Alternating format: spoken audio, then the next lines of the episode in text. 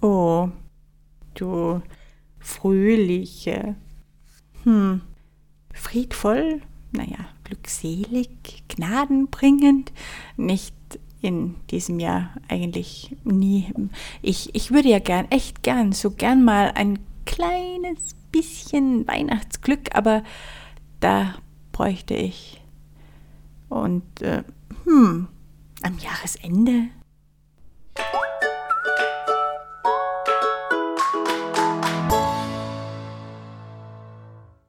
Hallo, schön, dass du da bist und zuhörst. Willkommen bei Folge 2 der Couch Coach. Das ist die mit der Suche nach dem Weihnachtsglück. Mein Name ist Petra Oschan, ich bin psychologische Beraterin, Supervisorin und Mailcoach und lade dich heute ein, mit mir gemeinsam ein Stückchen auf dem Pfad des Weihnachtsglücks zu schlendern. Ja, diese Weihnachtszeit am Ende des Jahres kann uns schon nochmal so richtig fordern während die einen Juppie-Du voll eintauchen können in das Kling, Klang und Lichterglanz und Romantik und Geschenkerausch und so voll aufzugehen scheinen in den Vorbereitungen auf das Familienfest des Jahres, erleben die anderen eher zunehmenden Stress und Unbehagen und Unwohlsein. Da ist es dann schon verständlich, wenn dann jemand fragt, warum kann ich das eigentlich nicht auch ein bisschen? Müsste ja nicht den ganzen Dezember anhalten, aber vielleicht so ein kleines Stück vom Weihnachtsglück, wie wär's? Natürlich, da mag es verschiedene Umstände geben, die das etwas erschweren. Persönliche Situationen, in denen wir uns befinden, die lassen sich manchmal eben nicht beeinflussen. Oder gesellschaftliche und politische Bedingungen, die uns das Leben erschweren und das Glücklichsein und die Welt, von der wir umgeben sind, die ist vielleicht nicht immer so, dass sie unser Glücklichsein fördert. Das müsste uns aber nicht unbedingt davon abhalten, danach zu suchen in uns. Denn in jedem von uns, in jeder von uns steckt dieses Potenzial zum Glück. Von unserer Biologie her sind wir nämlich darauf ausgerichtet. Es hat eine wunderbare Funktion. Es motiviert uns zu bestimmten Verhaltensweisen und Dingen, die uns in der Regel gut tun. Glück ist also nicht nur angenehm und schön, sondern auch sehr gesund, wie der Mediziner und Gesundheitswissenschaftler Tobias Esch sagt. Uns darin zu üben macht also durchaus Sinn, denn es lässt sich innerhalb eines gewissen Rahmens, der wie bei allem auch durch unsere persönlichen Möglichkeiten und das rundherum vorgegeben ist, lernen und stärken. Wenn es dir also auch so geht, dass dich die Sehnsucht befällt nach ein bisschen Glück, so vor Weihnachten oder auch zu jeder anderen Zeit, dann ist das doch eine sehr vielversprechende Idee und ganz im Sinne deines Wohlbefindens danach zu suchen. Und wenn du dann noch bereit bist, da selbst aktiv zu werden, dann ist das geradezu eine ideale Ausgangsposition. Ich weiß ja nicht, ob du das auch schon einmal erlebt hast oder eher weniger. Jedenfalls neigen wir ja manchmal dazu, wenn es gerade nicht so gut läuft, äußeren Umständen oder eben anderen Menschen, die Verantwortung für unser Glück aufzubrummen so, wenn du nur dieses oder jenes tun würdest für mich, dann, dann könnte ich endlich glücklich sein. Wenn ich eine Partnerin oder einen Partner hätte, dann wäre ich glücklich. Wenn ich diesen Job, diese Summe auf dem Bankkonto, diese Wohnung hätte, wenn ich diesen Stress oder jene Umstände nicht hätte, dann wäre ich bestimmt glücklich. Natürlich haben diese Dinge in gewissem Maße mit einer Grundzufriedenheit mit dem Leben zu tun. Ohne das wird es schwierig. Eine finanzielle Basis ist notwendig, um gut für mich sorgen zu können und keine Existenzängste haben zu müssen. Und wenn dann am Ende des Monats ein bisschen mehr übrig bleibt, dann sind wir einfach unabhängiger in unseren Möglichkeiten. Wir, wir haben viel mehr Spielraum für uns zu sorgen und das hilft natürlich dabei, glücklicher zu sein. Ab einem bestimmten Betrag wollen Wissenschaftler herausgefunden haben, der ist anscheinend gar nicht so hoch, hilft Geld nicht mehr dabei, dauerhaft glücklicher zu sein. Da gibt es scheinbar einen Sättigungseffekt und ab da bräuchte es dann auch wieder etwas anderes als Geld. Dieser Geldgedanke, der drängt sich ja in der Weihnachtszeit immer wieder auch gern mal vor. Vielleicht ist das bei dir ja auch so, wenn man vor Weihnachten an materielle Geschenke denkt. Da würden manche von uns auch gern mal mehr, als sie könnten. Allein schon für die Kinder. Aber was, wenn wir diesen Gedanken getrost beiseite legen könnten? Kinder brauchen nämlich gar keine materiellen Geschenke, um glücklich zu sein. Das sagt der Neurowissenschaftler Gerald Hüther. Sie brauchen etwas ganz anderes, nämlich Verbundenheit und Geborgenheit auf der einen Seite und Freiheit und Autonomie auf der anderen Seite.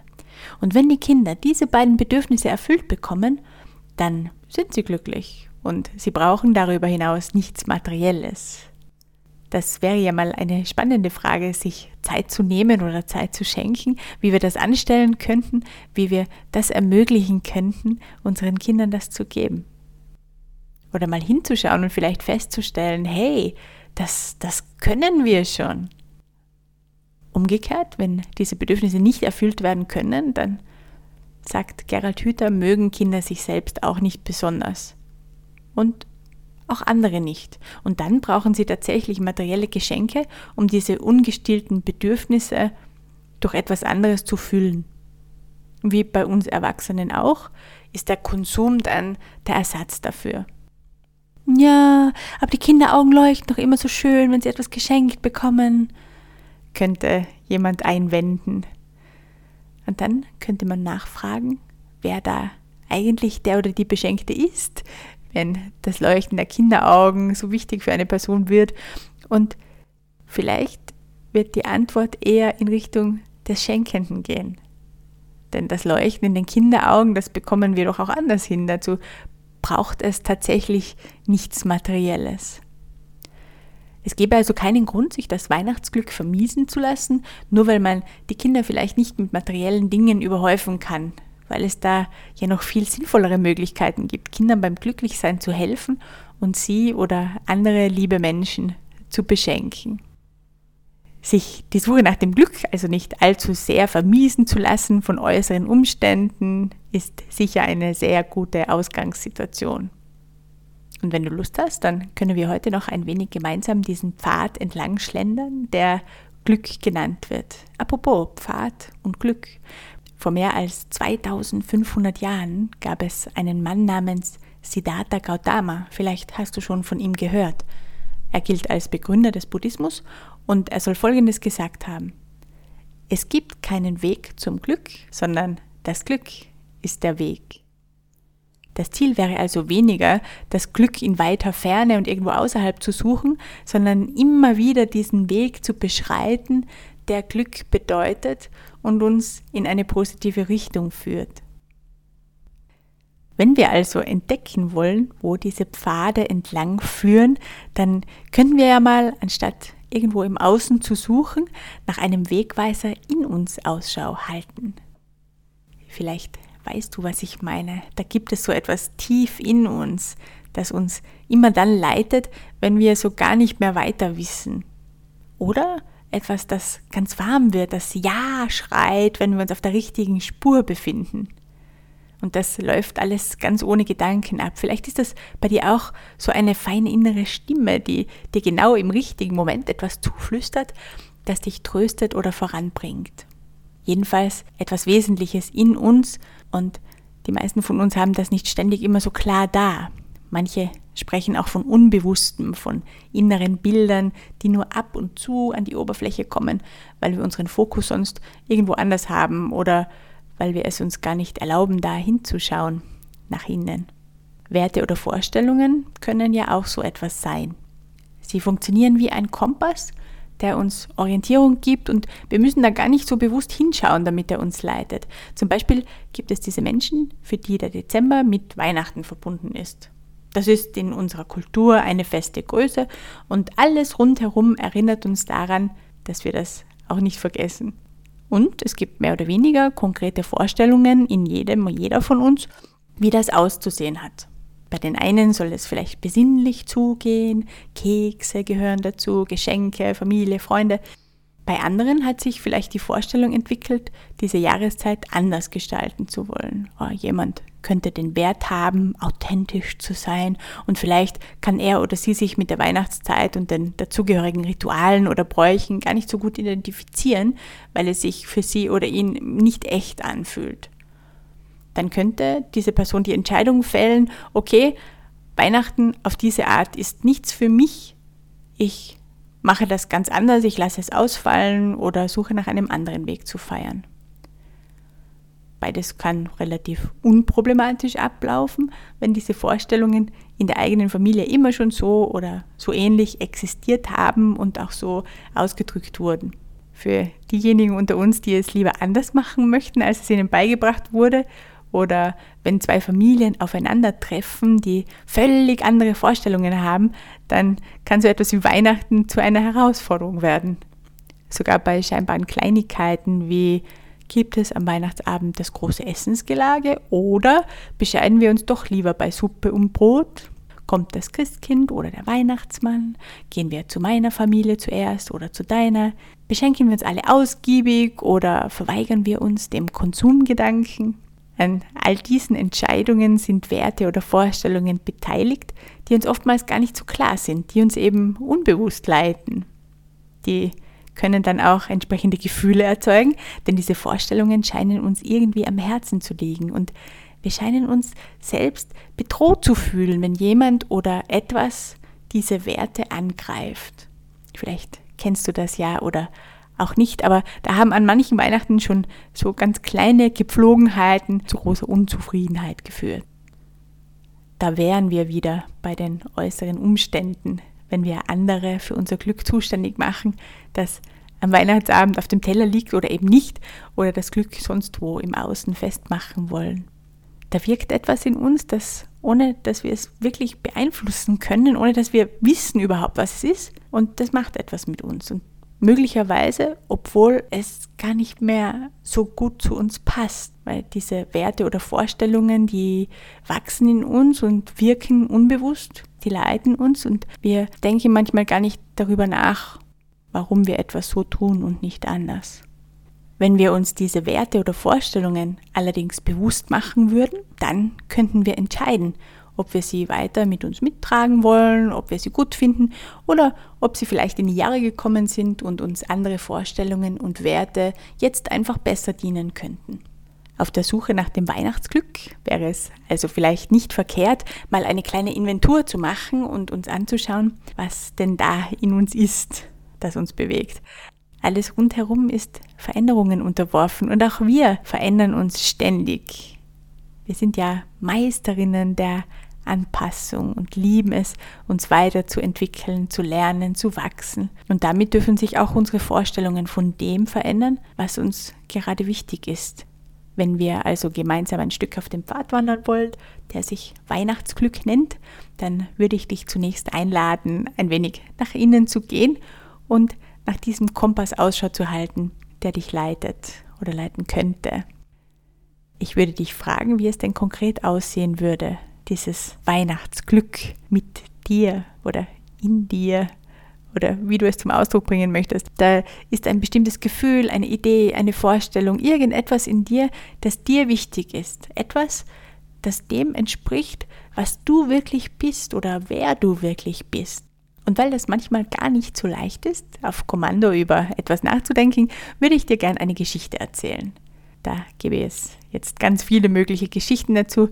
Ich habe für heute die vom Rabbi Hilal ausgesucht. Vielleicht kennst du diese Geschichte schon.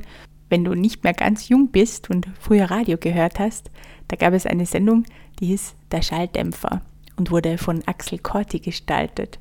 Und in der letzten Ausgabe dieser Sendung, die war auch so um die Weihnachtszeit herum, erzählte er diese Geschichte. Axel Corti war zu dieser Zeit bereits sehr schwer krank. Tatsächlich ist er zwei Tage nach der Ausstrahlung dieser Folge verstorben ganz vorsichtig vermute ich, dass in dieser Geschichte, die er ausgewählt hatte, etwas war, das ihm am Herzen lag. Denn wenn jemand weiß, dass er oder sie bald sterben wird, dass es ein Ende gibt, dann erkennt er oder sie oftmals das, was ihm oder ihr wirklich wichtig ist im Leben, plötzlich viel deutlicher. Die Geschichte jedenfalls erzählt von einem Rabbi namens Hilal, dem es für eine kurze Zeit gelungen war, aus dem Jenseits zurückzukommen. Es heißt in den Legenden, es wurde ihm gestattet, weil er so ein spiritueller und frommer Mensch gewesen war. Zu seinen Lebzeiten war der Rabbi Hillel unglaublich beliebt gewesen. Seine Anhänger und Schüler verehrten ihn sehr, weil er nicht nur außergewöhnlich weise und gütig war, sondern gleichzeitig immer auch bescheiden und still. Und wie bei allen Menschen ging auch seine Zeit auf Erden irgendwann dem Ende zu, und als das klar war, kamen seine Schüler und Anhänger aus allen Teilen des Landes zu ihm, um sich zu verabschieden.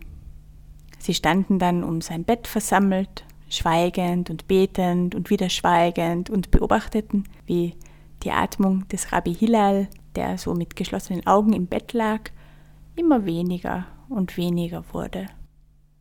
Plötzlich sahen sie, wie das Gesicht des Rabbi zu leuchten begann, wie überhaupt der ganze Rabbi von innen zu strahlen anfing, und auf einmal schlug er die Augen auf. Sie waren natürlich überrascht und beugten sich zu ihm hinunter, um zu schauen, ob er was braucht, was jetzt passiert ist, und der Rabbi sagte dann ganz leise, aber so, dass alle es hören konnten, es ist alles ganz anders. Es ist überhaupt nicht so, wie wir dachten. Das darf ich euch erzählen. Ich habe gehört, wie Gott die Frage stellt, wer warst du? Wer hast du dich bemüht zu sein? Wenn dann zur Antwort kam, welch tolle Taten jemand vollbracht hatte oder was er oder sie alles geleistet hatte, um ein immer noch besserer Mensch zu werden, wie sehr sich jemand bemüht hatte, sich selbst zu optimieren, dann hatte Gott geantwortet, das meine ich nicht. Es interessiert mich nicht, wie sehr du dich bemüht hast, ein Abraham oder ein Moses zu sein oder der perfekte Vater oder die ideale Ehefrau, wie sehr du danach gestrebt hast, jemand anderer zu sein. Es interessiert mich nur eines. Warst du der Rabbi Hilal? Bist du der gewesen? Warst du du? Und als er das gesagt hatte, schloss er die Augen und seine Schüler wussten, dass er verstorben war. Sie standen noch lange schweigend in dem Raum, der mit einem sonderbaren, warmen Orangenschein eingehüllt war. Das also war die Geschichte vom Rabbi Hillel und was er so vom Jenseits zu berichten hatte. In dieser Geschichte liegt keine Anleitung, wie es gelingen könnte, aber die Chance, sich damit auseinanderzusetzen, wer wir wirklich sind. Und diese Frage können wir immer stellen, wenn wir vor kleinen und großen Entscheidungen stehen oder eben auf der Suche nach dem Glück sind. Wer bist du wirklich? Und wie möchtest du das gerade ausdrücken, was du wirklich bist? Welche Aussage über dich selbst machst du eigentlich durch das, was du tust?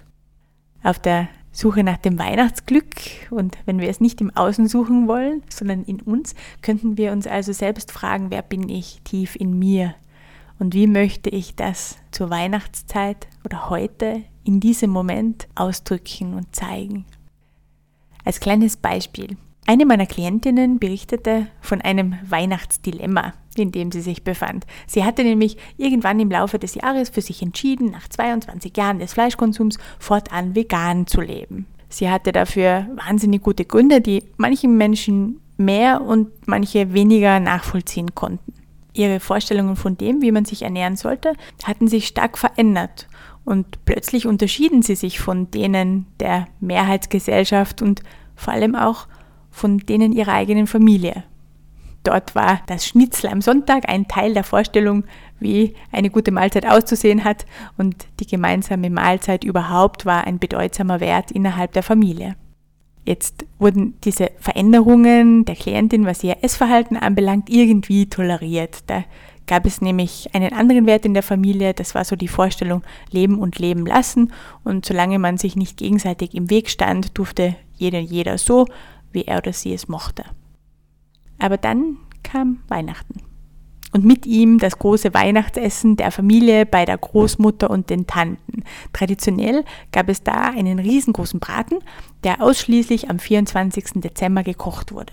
Davor gab es eine Frittatensuppe als Beilage Kartoffelsalat mit Mayonnaise und Rotkraut in Butterschmalz und rundherum Kekse und Kuchen und so weiter. Das war wahnsinnig wichtig für alle. Und es war absolut nicht vorgesehen, dass jemand etwas nicht aß. Wenigstens von allem kosten, das war die Devise, und die Köchinnen bestanden auf ihr Recht, das auch einzufordern. Jegliches Abweichen führte unweigerlich zu Diskussionen und Unfrieden im Haus. Als also Weihnachten näher rückte, wurde die Besorgnis der Klientin größer und sie sprach die Problematik bei einem Essen mit ihren Eltern an. Es war bald klar, dass Ausnahmen nicht vorstellbar waren oder irgendetwas anderes. Man dürfe die Großmutter und die Tanten nicht noch mit Extrawünschen belästigen und schon gar nicht an Weihnachten. Und alle waren sich einstimmig darüber einig, dass die Damen schwerst beleidigt wären, wenn die Klientin den Braten oder etwas anderes verschmähen würde. Das würde zu unglaublichen Diskussionen führen und die neuen Werte der Klientin würden den Weihnachtsfrieden arg gefährden. Aus der Sicht der Klientin war das Dilemma, entweder gehe ich zu diesem Weihnachtsessen und bringe da Unfrieden rein oder ich lasse es bleiben und gehe gar nicht erst hin. Für sie war das eine Entscheidung zwischen Pest und Cholera, denn sie wollte ja hingehen, aber sie wollte auch niemanden kränken oder gar diesen Abend zerstören.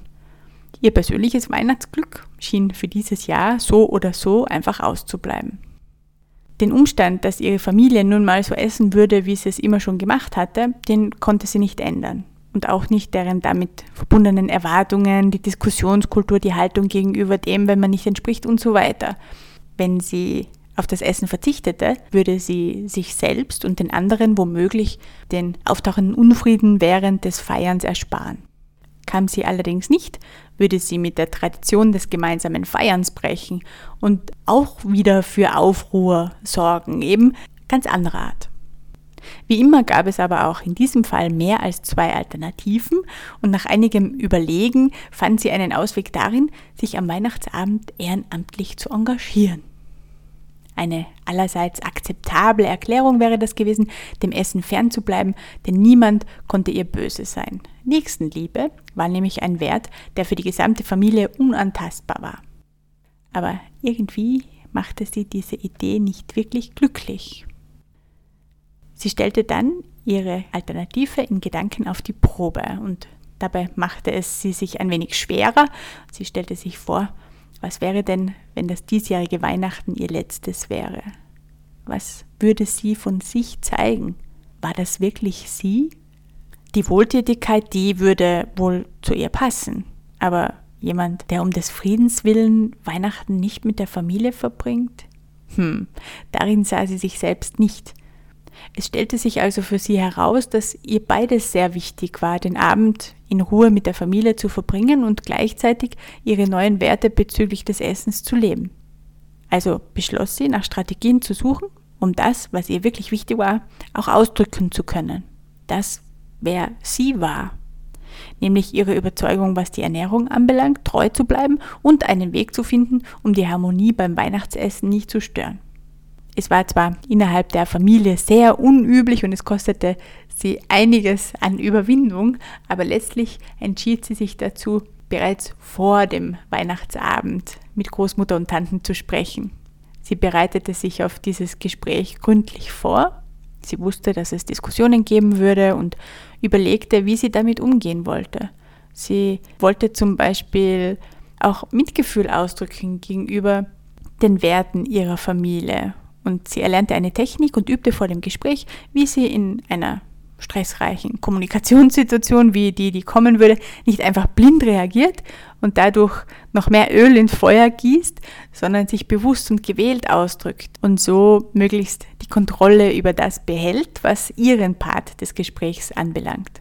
Kurz, das Gespräch kostete sie einiges an Mut und Schweiß und war sehr überraschend und auch ganz neu und sie hatte dabei sehr viel über sich und die Dame der Familie gelernt. Das Gerede und die Bekniungsversuche, den Braten doch noch zu essen, gab es zwar dann trotzdem, aber die Luft war raus. Denn insgeheim wussten die Großmutter und die Tanten ganz genau, warum der Klientin ihre neue Ernährung wichtig war und außerdem, dass sie aufrichtiges Interesse daran hatte, niemanden dadurch vor den Kopf zu stoßen oder gar den Weihnachtsfrieden zu gefährden.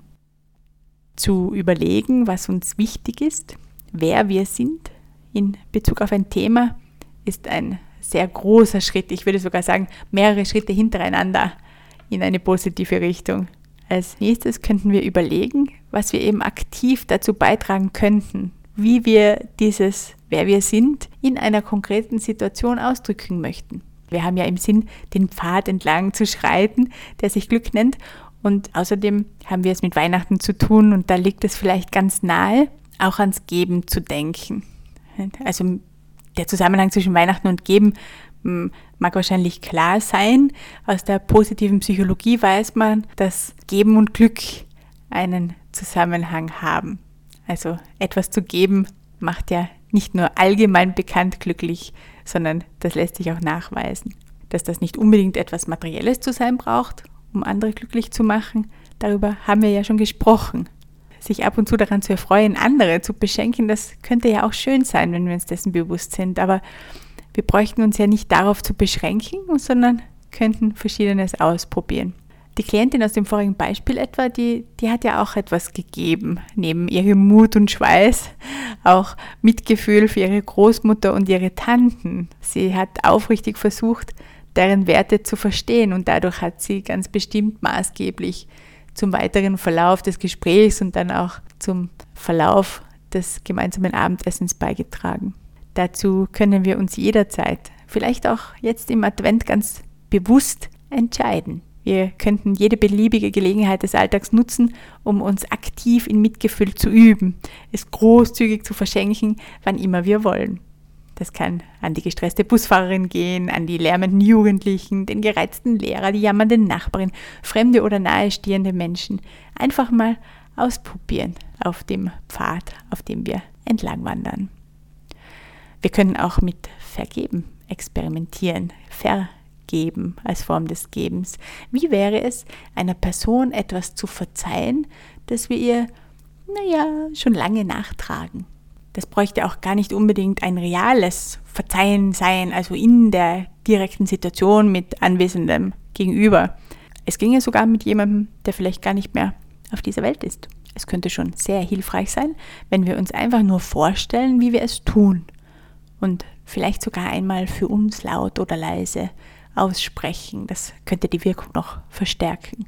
So, XY, ich vergebe dir, dass du dieses und jenes gesagt oder getan hast. Einfach mal ausprobieren. Das hat schon eine Wirkung auf uns selbst. Wir könnten dieser Person auch einen Vergebungsbrief schreiben, in dem diese Worte stehen, wenn das Schreiben ein bisschen näher liegt als das Aussprechen. Was wir bei dieser Art des Gebens, des Vergebens noch berücksichtigen könnten, wäre der Umstand, dass auch uns selbst schon was vergeben wurde. Ja, das kann jetzt vielleicht ein bisschen zwicken in der Magengegend, diese Vorstellung, dass uns bestimmt auch schon vergeben wurde. Und wer hat denn schon gern was angestellt, was vergebungswürdig war oder ist? Es kann aber auch sehr hilfreich sein, um wieder in den Pfad des weihnachtlichen Glücks hineinzufinden. Wir könnten uns also fragen, wann das zuletzt vorgekommen ist, dass uns selbst vergeben wurde. Möglicherweise kommen wir dann sogar wieder in Geberlaune und möchten uns real oder in unserer Vorstellung für dieses Vergeben oder Verzeihen bedanken. Das wäre übrigens eine weitere Idee des Schenkens, mit der wir spielen könnten, einen Dank zu spenden. Das könnte ein ganz konkreter Dank an eine Person, eine Arbeitskollegin, die Vorgesetzten, die Kinder sein Bestimmt gibt es da Dinge, die wir schätzen und um die wir nicht gebeten haben und für die wir einfach ausprobieren könnten, wie es sich anfühlt oder was passiert, wenn wir uns bei dieser Person für eine ganz konkrete Sache bedanken. Laut der amerikanischen Glücksforscherin Sonja Leo-Pomirski nämlich ist es eine machtvolle Strategie zum Glücklichsein, wenn wir immer wieder mal von Herzen Danke sagen, das auch ausdrücken. Auch das muss nicht notwendigerweise von Angesicht zu Angesicht geschehen. Auch in Gedanken können wir das tun oder in einem Brief, in einer E-Mail. Wenn unser Dank allerdings eine Person tatsächlich erreicht, dann schaffen wir dadurch auch Verbundenheit. Von dem haben wir heute schon gehört, wie wichtig dieses Bedürfnis der Kinder nach Verbundenheit ist ist. Und das wiederum ist so wertvoll, dass wir uns fragen könnten, ob wir auf diesen Effekt wirklich verzichten wollen, indem wir heimlich danken. Denn die Qualität unserer sozialen Beziehungen, das wissen wir aus der Glücksforschung, denn die Qualität unserer sozialen Beziehungen, das wissen wir aus der Glücksforschung, trägt erheblich zu unserem Wohlbefinden bei. Natürlich ist es schön und wohltuend, anderen etwas zu geben und dieser Gedanke passt auch ganz wunderbar in die Weihnachtszeit, finde ich. Nicht umsonst beschreiben sich Menschen in helfenden Berufen oder in einem Ehrenamt oft als sehr glücklich mit den Tätigkeiten, mit den Aufgaben. Was allerdings dabei ganz gern mal von ihnen vernachlässigt wird, und das sieht man auch an der großen Zahl an Menschen mit Burnout oder Depressionen, gerade in helfenden oder in Gesundheitsberufen, ist, sich auch selbst zu beschenken.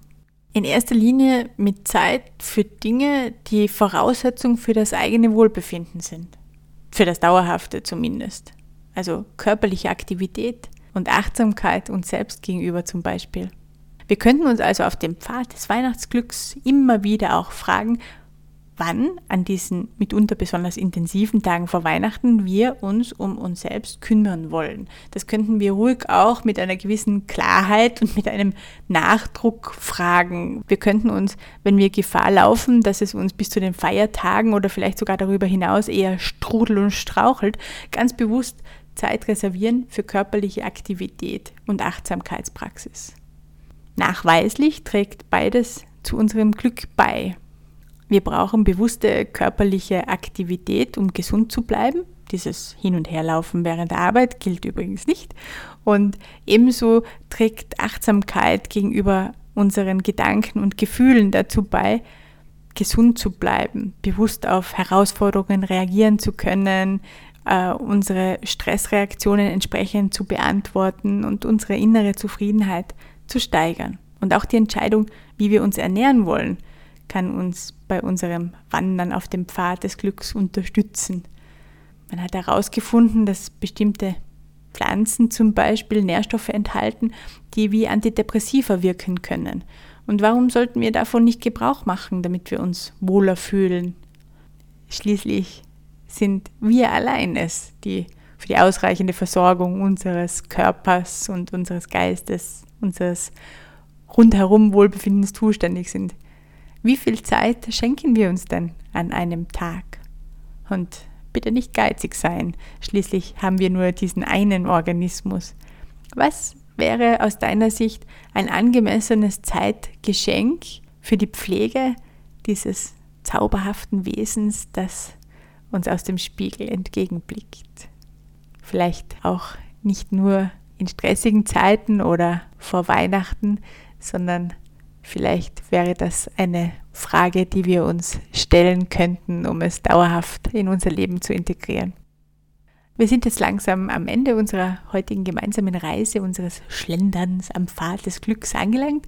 Wir haben unterwegs einige Fragen angeschaut. Da ging es um die Bereitschaft, selbst aktiv zu werden, anstatt das Glück nur im Außen zu suchen.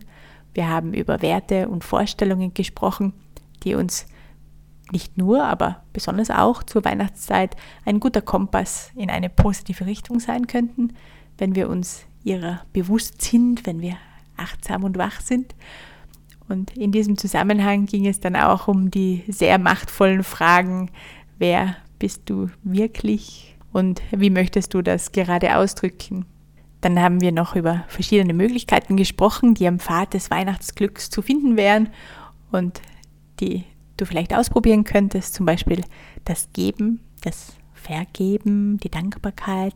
Und nicht zuletzt ging es um die Frage, was bist du bereit, dir zu geben?